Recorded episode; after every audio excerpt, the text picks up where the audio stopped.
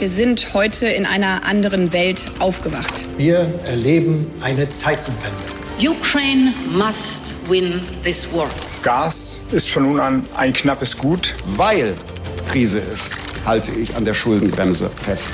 You'll never walk alone. Was verschweigen Sie uns eigentlich, Herr Bundeskanzler?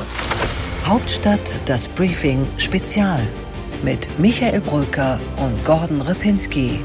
Live von der Pioneer One. Herzlich willkommen, liebe Zuhörerinnen und Zuhörer, zu diesem Hauptstadt-Podcast Spezial. Einem ganz besonderen Podcast an diesem Dienstag, denn bei uns zu Gast war der derzeit beliebteste Politiker in Deutschland. Boris Ludwig Pistorius, geboren 1960 in Osnabrück, lange Jahre Innenminister der SPD in Niedersachsen und seit dem 19. Januar 2023 Bundesminister der Verteidigung in Deutschland und damit der oberste Krisenmanager im Land. Er hat uns auf der Pioneer One besucht und eine Stunde Rede und Antwort gestanden. Den Pioneers, den Fragen von Gordon Repinski und mir. Es ging um die Ukraine, natürlich, aber auch um China, das Verteidigungsministerium und die eine oder andere private Anekdote. Ich hoffe, das Gespräch wird Ihnen gefallen. Wir gehen direkt mal rein. Los geht's. Ja, herzlich willkommen, Herr Pistorius, hier an Bord. Guten Morgen. Auch von unserer Seite. Nicht das erste Mal. Wir haben fast schon tief in die Archive geschaut. 2021 in Hannover im äh, Bundestagswahlkampf. Äh, es ging um Niedersachsen, um Innenpolitik, ein bisschen um Landesthemen. Jetzt reden wir über was ganz anderes hier. Müssen Sie sich manchmal noch kneifen oder sind Sie voll angekommen? Um ehrlich zu sein, ich habe bislang noch gar keine Zeit gehabt, mich zu kneifen. Es ging sofort voll rein, wie man so schön sagt. Äh, Deep Dive und Kaltstart, beides in einem. Aber nee, ich bin angekommen, kann ich sagen. Wie viele Stunden hat der Tag gerade, Herr Pistorius? Die Wachzeit, meine ich. Heute zwei Stunden bisher. Jetzt schon zwei Stunden? Ja, ja, klar. Und heute Abend nach dem Zapfenstreich dann noch Akten bis 2 Uhr nachts? Nein. So einer sind Sie nicht? Nein. Ich lese Akten, aber nicht abends um 23 Uhr. Das ist ungesund. Gut. Ja, ist auch mal schön. Und Sie müssen ja nebenbei auch noch ab und zu mal ins Ausland fahren. Sie kommen gerade aus Mali. Das ist durchaus ein großes Thema. Die Bundeswehr steht da vor dem Abzug. Auf der anderen Seite sind die großen geopolitischen Fragen ja noch nicht mal dort, sondern aktuell in der Ukraine und in China. Haben Sie so eine Art äh, persönliche Krisenkoordination, was gerade die Priorität Nummer eins ist? Nee, also klar ist Ukraine im Augenblick äh, in, nicht was Prioritäten angeht, sondern was Notwendigkeiten angeht und Beschäftigungsanteil jeden Tag äh, an Top 1, aber alle anderen Themen laufen parallel. Also das gilt sowohl für Sahelzone in Europa jetzt vielleicht gerade wieder nebenbei im Fokus durch den Besuch in Mali und jetzt durch das, was östlich davon in, im Sudan passiert. Aber ansonsten ist das ja nicht im Fokus bei uns. Afrika spielt ja bei uns seit also traditionell eine untergeordnete Rolle, weil wir einfach nicht verstehen wollen, dass Afrika direkt vor unserer Tür liegt. Und alles, was in Afrika passiert, binnen kürzester Zeit Einfluss auf unser Leben hat. Von daher wird Afrika uns weiter beschäftigen.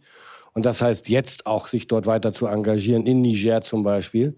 Aber China, der ganze Indo-Pazifik ist das Thema der nächsten 15 Jahre äh, mindestens. Und da werden wir viel Aufmerksamkeit darauf richten müssen um mal im Bild zu bleiben, Afrika liegt vor der Tür, die Ukraine ist quasi im Haus äh, und Sie sagen, das ist die große Priorität, um die Sie sich kümmern. Was ist denn das, worum Sie sich am meisten da kümmern? Wie Sie der Bundeswehr das ersetzen, was Sie in die Ukraine liefern oder wie Sie wieder neues Gerät finden? Denn es muss ja weitergehen. Es kann ja nicht bei dem bleiben, was die Bundesregierung da jetzt zugesagt hat an Lieferungen.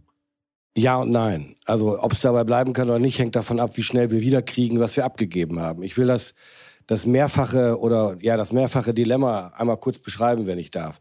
Wir kommen aus 30 Jahren profitieren von der Friedensdividende. Das heißt, wir haben 30 Jahre lang und das ist keine Kritik an denjenigen, die vorher die Verantwortung getragen haben, nicht uns um Bündnis- und, Bündnis und Landesverteidigung gekümmert, nicht kümmern müssen, weil alle, es gibt wenige, die immer schon gesagt haben, das wussten sie besser, aber meistens wussten sie es hinterher besser. In den letzten 30 Jahren war es schlicht so, wir mussten, wir konnten davon ausgehen, jedenfalls bis vor fünf Jahren, dass Bündnis und Landesverteidigung nicht mehr die zentrale Rolle spielen würden oder gar keine. Das heißt, die Bundeswehr war dafür da, Krisenintervention, internationale Friedenseinsätze und so weiter zu bestreiten. Klammer auf, aber auch dafür ist sie nicht zureichend ausgestattet worden. Das heißt, über 30 Jahre ist im Bereich Bündnis und Landesverteidigung viel zu wenig passiert. An dieser Stelle blenden wir uns aus. Aber wir haben ein ganz besonderes Angebot für Sie derzeit bei The Pioneer. Wenn Sie diesen Podcast zu Ende hören wollen und zum Beispiel Boris Pistorius hören wollen, wie er über die Zusammenarbeit mit Bundeskanzler Olaf Scholz denkt oder über die große Taiwan-Frage, dann werden Sie doch einfach Pioneer. Kommen Sie an Bord.